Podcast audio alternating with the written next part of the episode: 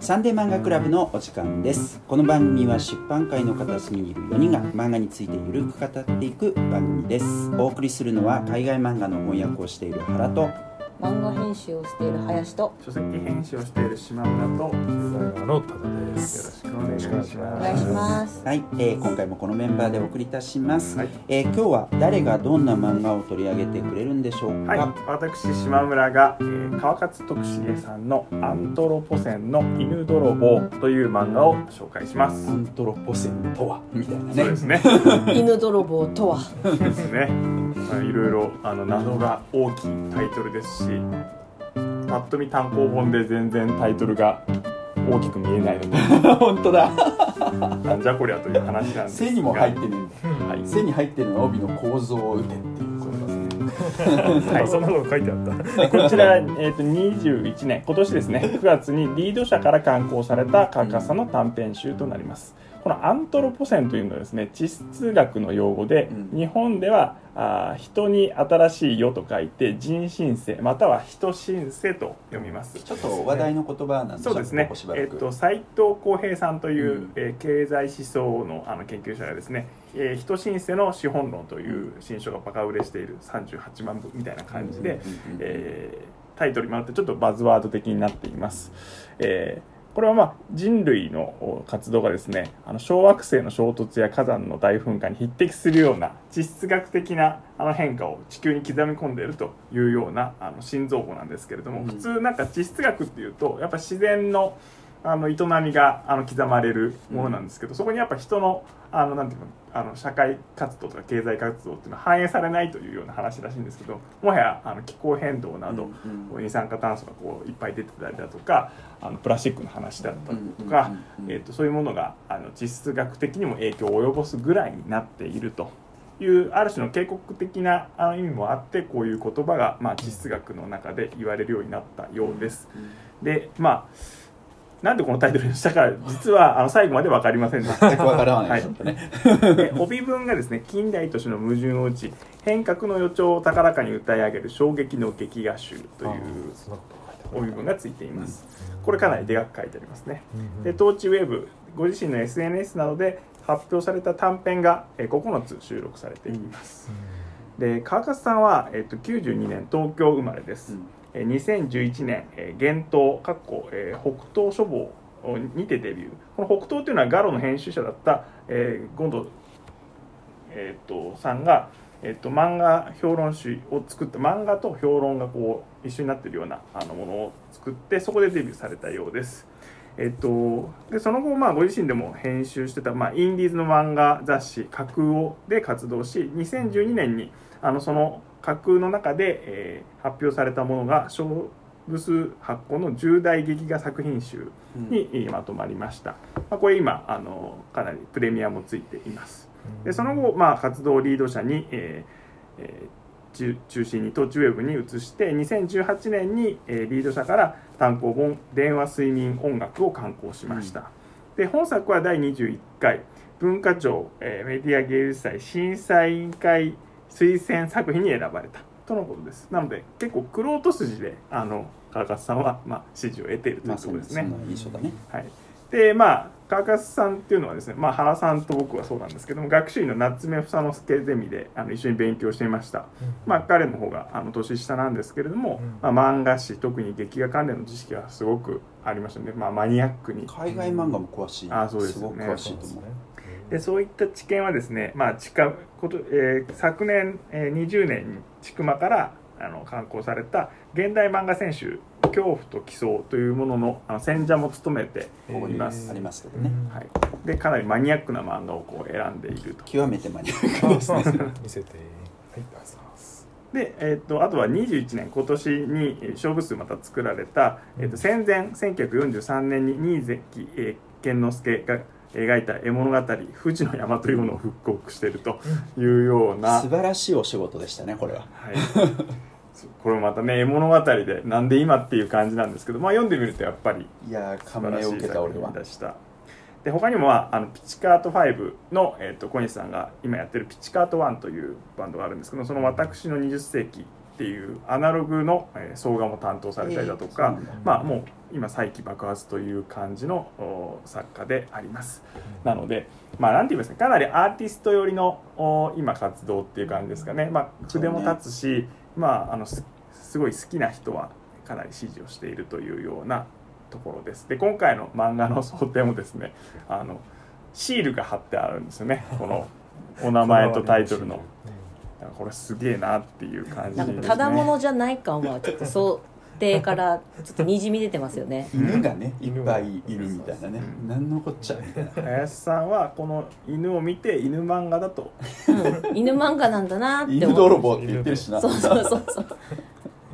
だと思ったらい犬はちょっとしか出てこないそう。とびっくり流れしまし星銀たこんなあの表紙のに貼ってあるシールの可愛いワンちゃんは全然。数コマしか出てこなかった。はい、僕も結構犬の話なのかなと実は思ったんですけどこれはまあでも結局結果読んでみてこれがなんでそうだったのかっていうのも分かんないですし原さんのあれですよね。これが送られてきたんですよね。なんかプレスリリースみたいな。そうそうそうそうプレスリリースみたいなね。編集者の。よく見るとこれ犬の名前が細かく入ってるんですそう入ってんですよね。黄金両毛これゴールデンレトリーバーってことなんですかね。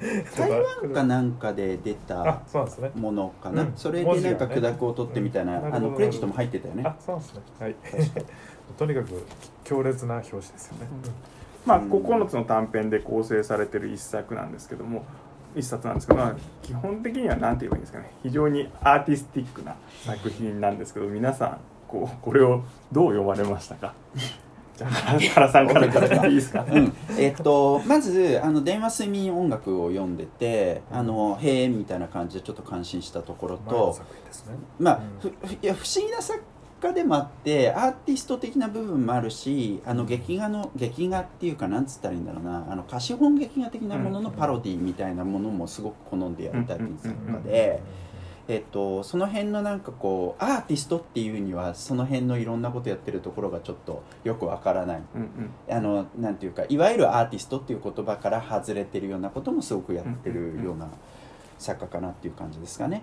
で前の本に比べると本の形がだいぶ小さくなっていまして、えっと、本の佇まいとしてはとてもいいなとうんうん思います。でえっと、上の方がすごいこれなんていうの？言い方よくわからないけどあのなんかこうここの上の部分ね。漫画のあの吹き出しの上の部分。うん。余白が。余白がねここがかなり大きく取られているのがうん。この本の特徴で、うまあ、こういうところとかは結構いいかなっていう。あの本本として美しいなっていうところ。ん。でえっと一まああのー島村君だから選んで、えっと、ここで語るのに選んですげえなと思ったんですけどやっぱ簡単に語れないよなっていう、まあ、だからこそみんなで語るっていうのは意味があると思うんですけど「えっと、のぶた物語」っていう一番最初に入ってる作品、はい。これうんこの作品集のキーになる作品だと思うけどうん。やっぱよくわからないよなっうんて思う、興味深い作品ですけどね。うんでこれ一番最後はロイコ・クロリディウムの恐怖っていうなんつったんですかね。恐怖劇画っぽい雰囲気の作品ですけれども、ええ。えっとそこで終わっていくっていうこととかねいろいろ考えちゃうよねっていう感じ。うんであの小編といっていいようなすごく小さい作品もあって入っててそういうところに僕はいいなと思える作品がいくつかあります。え例えばあのーリアドロの置物」っていうねえっとこの野良野黒これ元ネタが野良黒なのかキャラ使ってるだけなのか俺には全然わかんないんだけど、あのリテラシーがないので、うん。いやこれとってもいい作品だなって俺は思う、コーポ町田っていうね。うん、なんか元カノの家が。そうそう。突然なんかこう、えっと、洪水みたいな感じで水浸しになってね、うん。それでなんかこう彼女のところまで行くっていうそういううん。なんかこう熊野プーさんにこういう話あったよな。ああのー彼女のところに行くわけじゃないけどえー突然水浸しになるあ話ありますあったけどさ。うん。とかはすげえいいなって思ったけど、うん。まあ、とりあえずそんなところにしとこうか。川さんどうですか？あ俺ですか？あはい。あのすごく楽しく読みましたで僕この川勝徳重さんの方はちょっと読んだことなかったんでまああのすごいどの短編もフレッシュな気持ちで読めたと思うんですけど「まあ、のぶた物語」これ結構長い方なのかな、うん最後にね。これとかは、まあ、ある OL さんが寝る前に YouTube を見てたら、まあ、妄想が止まらなくなっちゃって、うんあのまあ小豚ちゃん飼いたいなっていうのをこうなんていうかねあのおすすめ動画を見てたら子豚をバラすまあ野豚かな、をバラす動画を見てそこからさらに妄想が止まんなくてみたいな感じの話なんですけどまずはまあ妄想独特の寝る夢ともつかぬ妄想ともつかぬのなんか割と適当な感じ、うんうん。いい加減な面白さっていうか場所がなんかねどっかわかんないけどちょっと東南アジア風なのかわからないけどの、ところで野豚をばらしてるところがなんつうの舞台がね近くでやってたらねなんか渋谷にプッて映っちゃったりとか、なんかなんていうのかなすごいか 勝手な発想っていうか、やっぱりなんつうのかな豚のことやっぱ僕は豚をばらす方にどうしてもか田舎者なんで 感情移入しちゃうタイプなんだけど豚とことよく分かってない人が適当に考えるとこうなるみたいな発想の飛び方みたいな。豚はそうじゃないよねみたいなこと思うんだけどそれもなんていうか寝る前のざれ言だったら面白いみたいな。うーんとかなんかそれを豚をばらわざわざなんつうのまあ第三世界って言い方どうかわかんないけどばらすところをわざわざ取りに来てるなんかなんですかね。白人ね。白人。うん。そうそして、えーまあ、マダム。おそらくアメリカの人なのかながこの動画息子のジョセフにも命の大切さを実感してもらいたいわとアップしてそれをピッツバーグの息子が見てこれはドープで寒い動画だとダウンロードみたいなさ こと言っててあのおそらくアメリカ人風に書いてあるんだけどなんか背中に書いてある写真とかはなんか竹内まりやだったりとかじゃなんかそういうなんかなんつうのかないい加減な感じの面白さっていうか そういう面白さはあすごくある作品でしたね。うんあとなんか突然なんか体制を打てシステムを打つんだみたいなことを言ったと思ったらなんか目覚めたりとか。あとに僕は個人的にはこの犬泥棒ってやつが一番好きですけど、うん。あ犬泥棒いいね。確かに。この表紙のねこのワンちゃんステッカーの、うんこのこのワンちゃんがビュビュビュビュビュっていうあのおもむろに買い物に出かけたあの、うんうんお姉さんが犬をうーん盗もうとしてやっぱやめるっていう「もんちゃんもんちゃん」っつって握手名ねみたいこのさ2つの作品ってうん可愛いって言葉が結構両方出てくるんだよね。うんな確かにそね。の野豚に対して可愛いっていう感情とうん。犬に対して可愛いっていう。だからなんかこの辺のなんか折り合いをつけるのが難しいっていうかな何をやろうとしてるのかがうん。よく分からなくて俺は、うん。でそれこそだからい一番最初の話って夢のような、うん。そんなに大した意味もない話なのかもしれないけど、うん。でも意味ありげじゃん。うん。ここをうん。どう読むのかみたいなところが、なんかその発想のなんかハイプさみたいなのも入ってんのかなみたいな、うんうんちょある種の安易さもありながらもなんていうのかな動画を巡っていくように発想もポンポン飛んでいくような、あうんうんその辺ちょっとねあの、あるんですね。あのちょっとあの自分なりにちょっと解釈をやってみたのでそれは、はい、じゃあ林さんはどうでしたか？ああちょっともう一つ言ってはいこのリアドロの置物のやつ、野良黒が出てノラくるね。クロちゃんが出てくるやつなんだけど。これも俺よく分かんなかったんですけどなんでノラクロなのっていうのを思ったんですけど、うん。まあまあ面白いんですけど野良倉が元カノの家に行ってあの新しい生活子供とかなんかね新しいあのパートナーがいるのを見てなんか俺無になっちゃうなっつって帰っていくってだけの話なんですけど。まあ、なんとなくこのね最近すごい大量の大雨とかドーンってあって、うんものすごい水害とか出てるからそこら辺から発想してんのかなと。なんで野良黒なんだろうなと これさ俺詳しく知らないんだけど、あの川崎市民ミュージアムで野良黒展やってその最中にあの大雨になっちゃってなるほどあのそこか。川崎がえらいことになったんだけどさうん。そのタイミングで何かあったのかね？うん、でも一応野良黒っ付けになんてか載ってんですか？発表日とか。あ乗ってるんじゃないですか？あ乗ってる、うんあでもツイッターにて公開。そうか。2020年5月だな。だから川崎じゃないよな。うんあじゃじゃないのか。1年後ぐらいとかじゃんああー。そうなんだ。コロナ禍でね。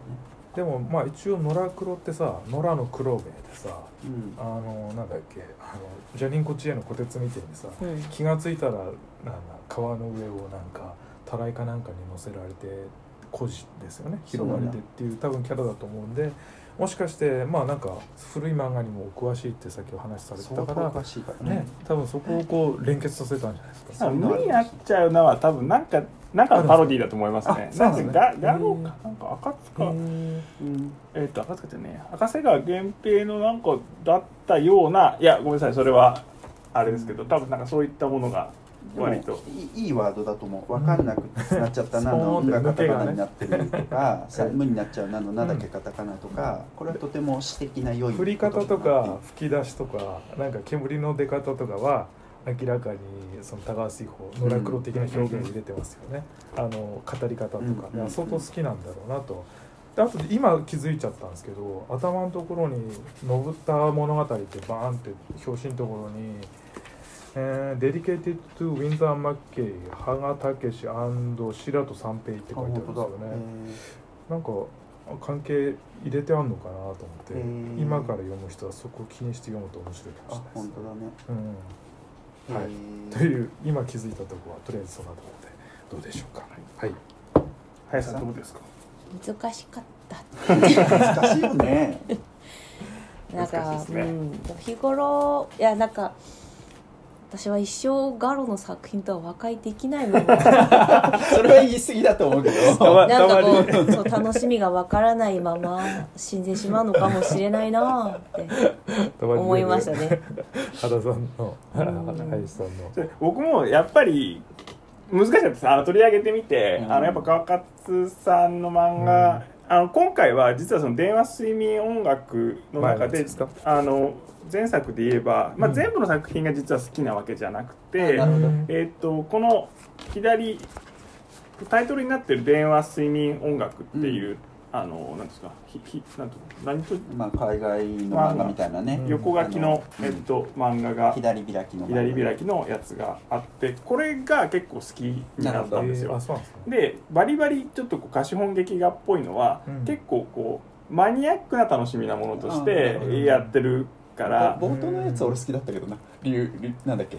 竜神賞だっけ？なんだっけ？竜竜なんとか賞これですか？変身あえうん。えはい。タイトルは違うんじゃない竜神賞へー。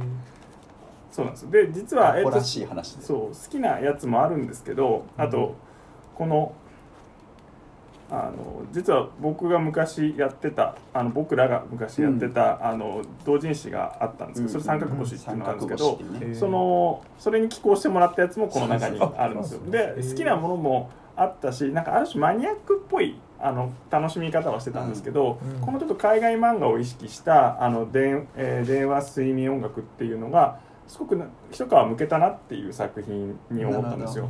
でこれでパッと思ったのは、えっと、なんか現代の風景を描うん。ちゃんと描こうとしてるっていうふうに思った感じがあったんですね。うん。で貸本劇画っぽい時はやっぱマニマニアの楽しみっていうかうん。漫画マニアのなんかあのパロディ的な楽しみをやってたんですけど、うん。ここはなんか一つ、えっと、渋谷のクラブに行く女性の話っていうもので、現代の風俗をなんか空気まで描き込もうとしている作家になんかそういうのをやりたいんじゃないかなというふうに思ったんですね。うん。で川勝さんそこから、えっと、今回のものって結構近いものがあのスタイル的にはあの、うん。地続きなところがあると思っていて。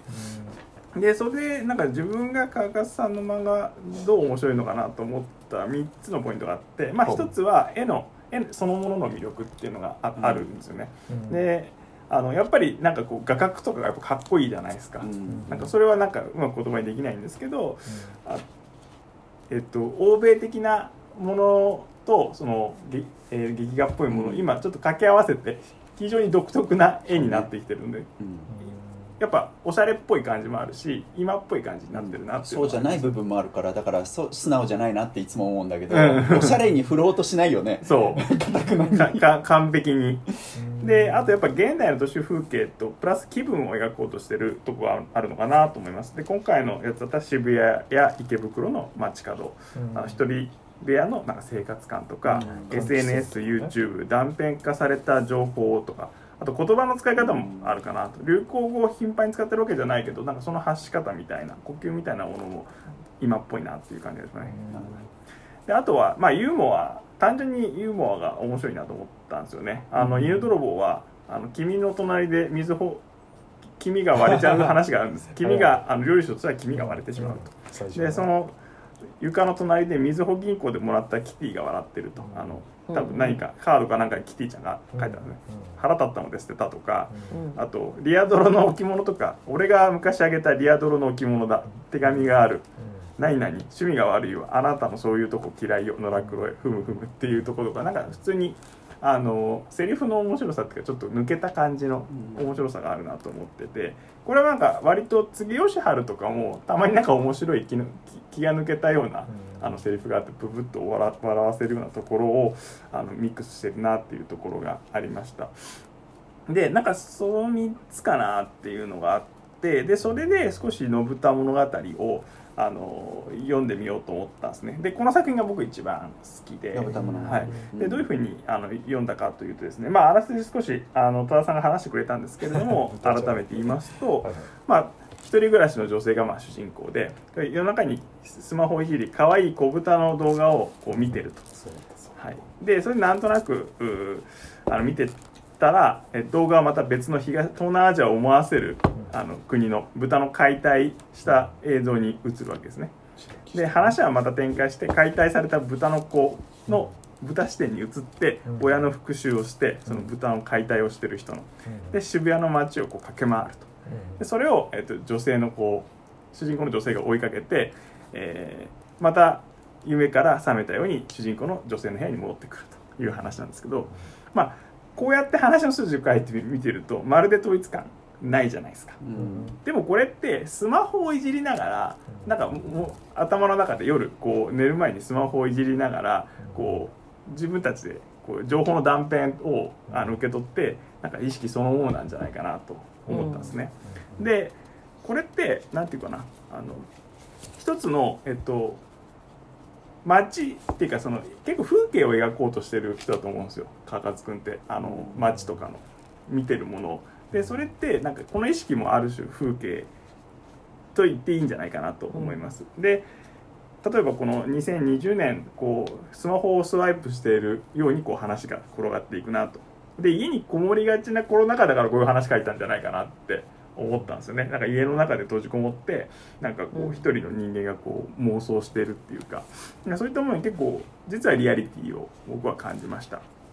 で話の終盤なんか渋谷で豚を追いかける主人公が唐突にこう権力は決して我々の中に 偏在してるんじゃないのよ。権力の中心は思いもよらぬ場所にあるはず。構造打てっていう ちょっとアジテートをするんですね、でこれは多分なんかちょっと皮肉だなと思ったんですねあのなんか SNS こう巡っていくうちになんか社会の欺瞞に対してこうなんかこんな問題あったのかって言って怒ったりとかするとこもあるんですけどでもそれってなんか動物の可愛い画像とか娯楽のための残酷な動画となんか並列されたような情報としてなんか忘れ去っていくって言ってあの、ようなねあのことなんじゃないかなと思ったんですね。でなんかそういうような現代のなんか我々の気持ちのありようみたいなものをこうスワイプするようにスマホをなんかあの描いた作品でこれは結構優れたあのなんか批評的な話なんじゃないかなと思って読みました。でまあだけど例えばあのユーモアもあってなんかポップになってる感じがするんですね。さっき多田さんがあのおっしゃったようにこうまだあのマダムはあの豚のあの解体画像をアップするような時にえーなんか結構くだらないわけですよね、あの息子のジョセフに命の大切さを実感してもらいたいわと言って、あのピッツバーグ在住のジョセフの友達がうん。これはドープで寒いぞっていうことでまた別な感じで あの受け取ったりとかするある種の現代のなんていうかなあの受け手とあの発してのあのギャップみたいなものもなんか書いてるような気がします。うん。であとなんか動物たちの会話も結構面白いなっていう。なんか随分と早かったな。何？道が空いててね。疫病騒ぎで外に出る人が全然いないでセンター街は結構いたよ。いつもより少ないだろう。みたいな。なんとなくこうふふっと笑うようなあの箇所が多くて、まあ、全体的にはあのポップにまとめているというところが、まあ、この作品の面白いところだと思いましたね。中中合点承知の助って書いてある、なんかそういうところでなんかこの作品は一番好きでした。いや確かにでも豚はね動いてなきゃ普通に生きてる人間でも食っちゃいますからね。あそうなんですか。あと豚ってこんな牙あるんですか？野豚だからじゃないですか。イノシシとかそっちに近いわ。そうなんかい途中からうん。明確にイノシシになったななってますよね。です最初もうちょいあのこう豚豚感が。そうそう売り棒家的な畜感が出たあねったんですけど。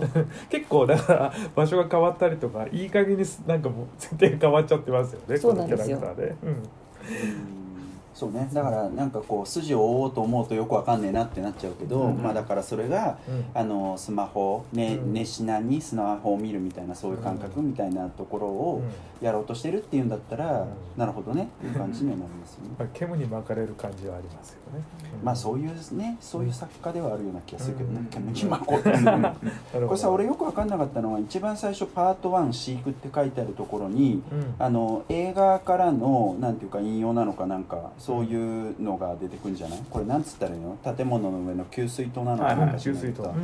それが出てくんじゃん、うん。これ引用なのか何なのか知らないけどまあいかにも引用っぽないよねね。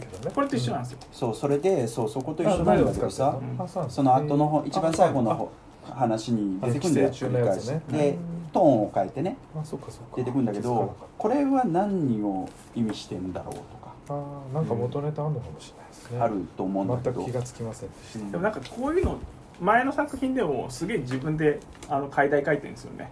あそうそう。この電話睡眠音楽はすごい詳細な解題を書いてる。そうなんですね自分で多分か自分の作品を解説したいタイプなんで。なるほどなるほど。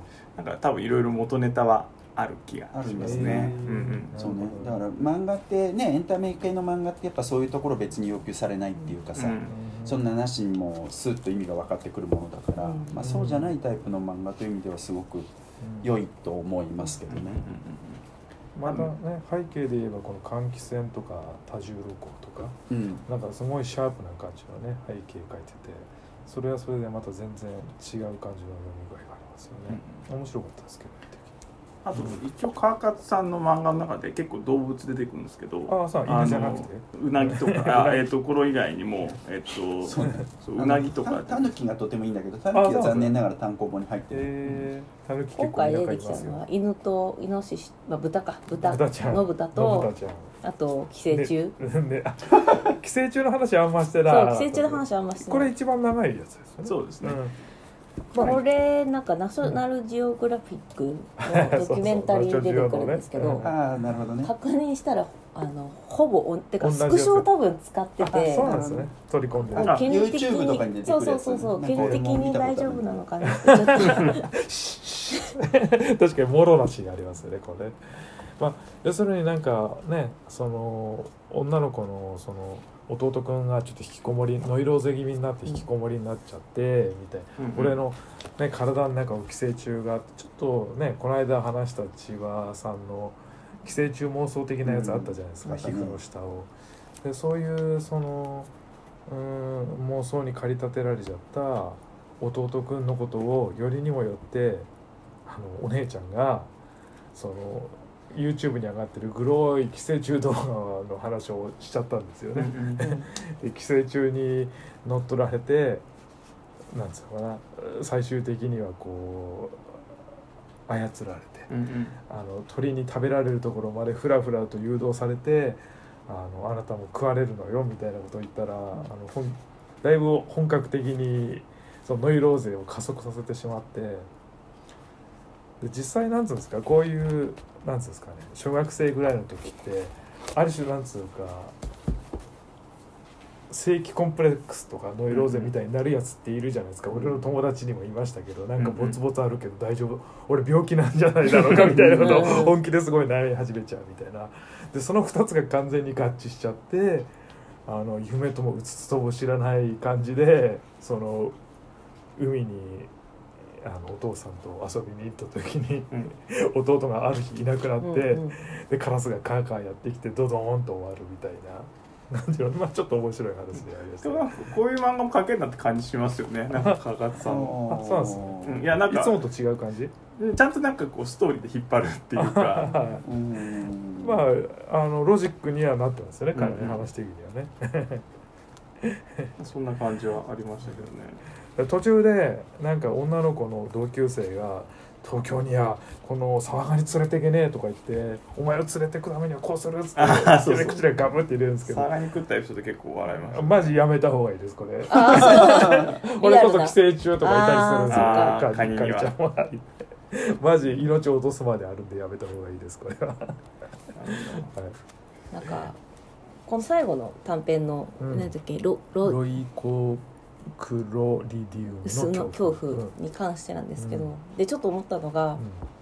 なんかいわゆるこういう系統のガロっぽい作品の面白さって、なんかこう見たことのないこうストーリー展開とか、なんかこう見たことのなさみたいなところが魅力っていうので合ってますか、そそれだけでもない。これはだからね、うん。ガロっぽいというよりも貸本劇画とかのパロディっぽい感じじゃないの？だからうんそういう意味で言うと、うん。もうちょっとだから俗なもの？通俗的なものをやろうとしてるのかなと。まあそれは多分そそんな感じしますね。思うけどこれは。なんかまだ私は多分そこの解像度がすごく弱くて、例えばこの今回の「犬泥棒」とか、うんあとはえっ、とこれまで塩村さんが紹介してくださった作品うん。具体的に言うと 何？あの短大に行くやつなんだっけ？これは短短大大でとか であの調布のやつ首都調布とかあ結構同じフォルダに結構私の中入れてるんですよね。はいはいはいはい。なるほど。でああいうのはやっぱりこう、いわゆるジャンプとかしょこうメジャーなところではない表現とか,、うん。なんかえぐみとかで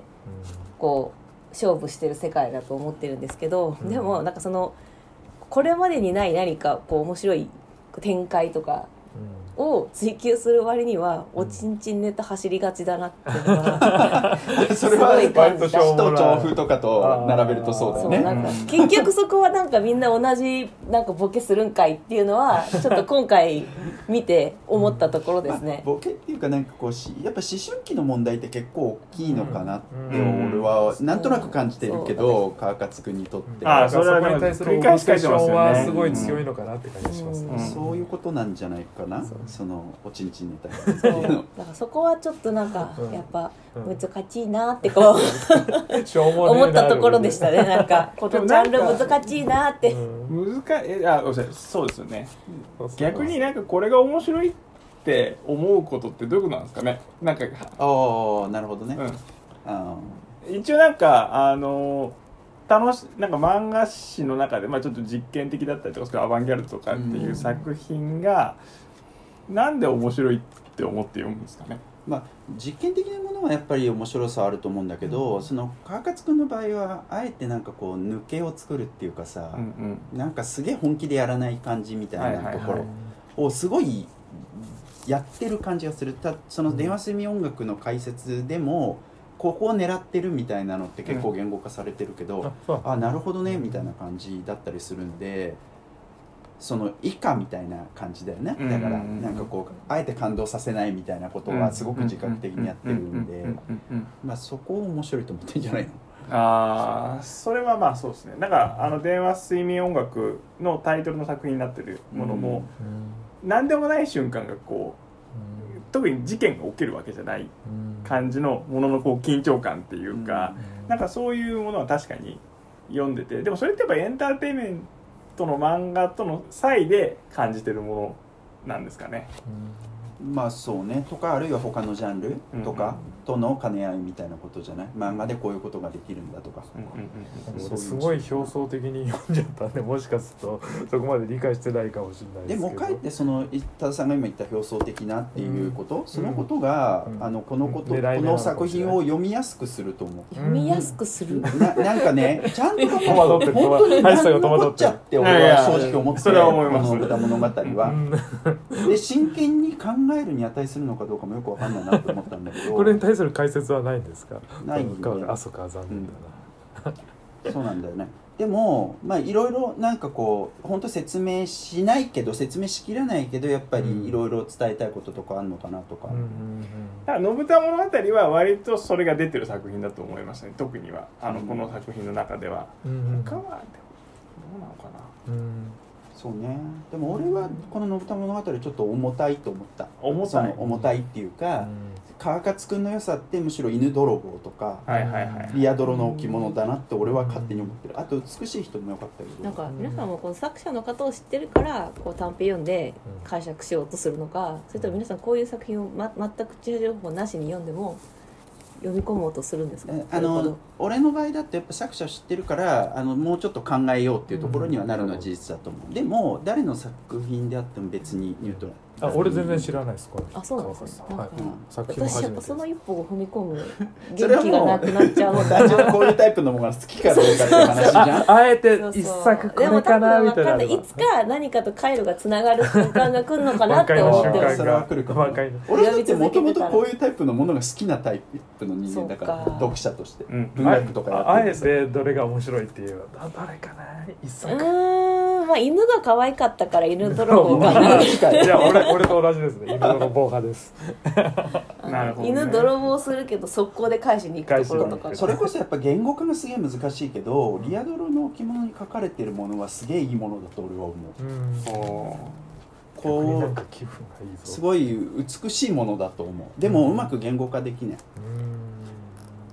この軽さみたいなのがすごく素敵だとは。ああいやわかります。なんか爽やかな感じありますよね。爽やかなとか。半笑いで言ってるじゃないですか今。あいやいやいや笑いじゃない何て言えばいいんだろうな。この水でもうこの世界においてうん。この感じは意味があると思います、さっきのいやなんかこのクリストファー・ノーランの弟に対するディスじゃないですえ違う違う耳がねみたいな。レミニセンスですじゃないです。よ、はいはいはい。うんなるほどね、いや確かに言語化は難しいめですちゃめちゃ付箋貼ってるじゃないですか。